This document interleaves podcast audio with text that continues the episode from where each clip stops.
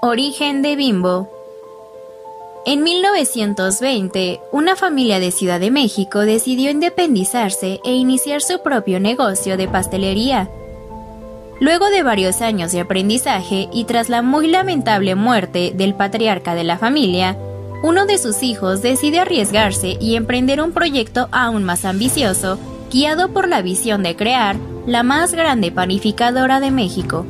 Años más tarde, esta panificadora empezaría a expandirse por todo el país, luego por toda Latinoamérica y finalmente por todo el planeta.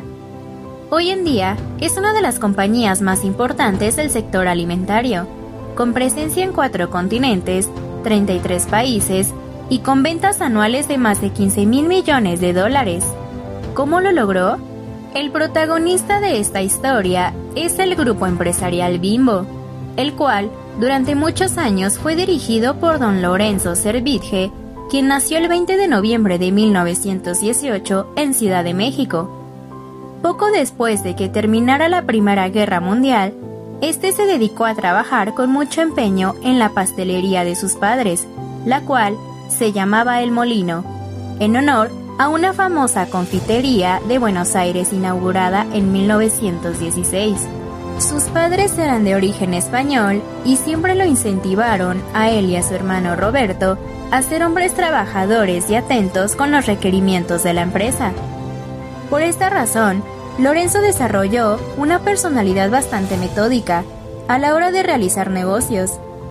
Tras la lamentable y prematura muerte de Juan Servitje, su padre, Lorenzo pasó a dirigir el negocio familiar dejando sus estudios en Contaduría Pública en la Universidad Autónoma de México. Una visión, crear la más grande panificadora de México. Con esta nueva posición se le ocurre desarrollar planes para el futuro, pues consideraba que con la nueva relevancia del pan de caja, instaurada en el país por Estados Unidos y por la difícil situación de México en los años de la Segunda Guerra Mundial, crear una panificadora era un excelente negocio, bastante benéfico para el país, que se veía imposibilitado de importar ciertos productos por la tensión internacional. Entre esos productos, justamente la maquinaria necesaria para la producción industrializada del pan. Entonces, el joven forja una alianza con algunos de sus más confiables familiares y amigos, entre quienes estaban Jaime Sorba y Jaime Sendra, sus tíos José Mata y el ingeniero Alfonso Velasco, quien había fundado la primera panificadora de México, pero que había terminado por quebrar. No obstante, Velasco era uno de los hombres más experimentados como panadero y supervisor del procesamiento del pan, además de ser el más entendido en el funcionamiento de la maquinaria norteamericana, así que era un miembro indispensable para la sociedad que estaban haciendo. Bimbo, una de las compañías más exitosas de América. Además de su éxito como panificadora, el grupo empresarial Bimbo también ha sido reconocido por su filantropía, ya que desde muy temprano se evidenció su preocupación por lo social. Ejemplo de ello son las considerables inversiones que ha realizado en educación y reforestación. En el año 2008, por ejemplo, hubo un increíble proyecto financiado por el grupo en el que se sembraron 9.3 millones de árboles en un solo día. Roberto Servige, hermano de Lorenzo, también fue un importante líder que tomó apropiadas decisiones para el desarrollo del grupo empresarial, y bajo su liderazgo se encargó de supervisar la formación de Daniel, hijo de Lorenzo, el cual se convertiría en el director general de Bimbo en la actualidad después de un largo camino lleno de logros y distintos colaboradores. Actualmente, Bimbo es la panificadora más grande del mundo, una de las compañías alimentarias más importantes y uno de los mayores íconos del desarrollo empresarial latinoamericano.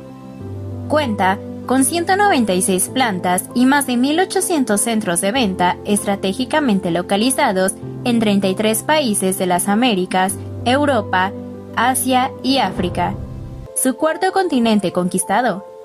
Hoy en día, produce más de 13.000 productos y tiene una de las redes de distribución más grandes del mundo, con alrededor de 58.000 rutas.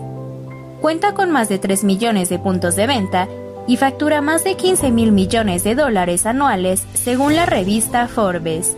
Así, concluimos la fascinante historia de esta importante compañía, que tan presente ha estado a lo largo de muchos años en la cocina de nuestros hogares, cultivando éxito tras éxito, enalteciendo el nombre de Latinoamérica y manteniendo el legado de la familia Servitje.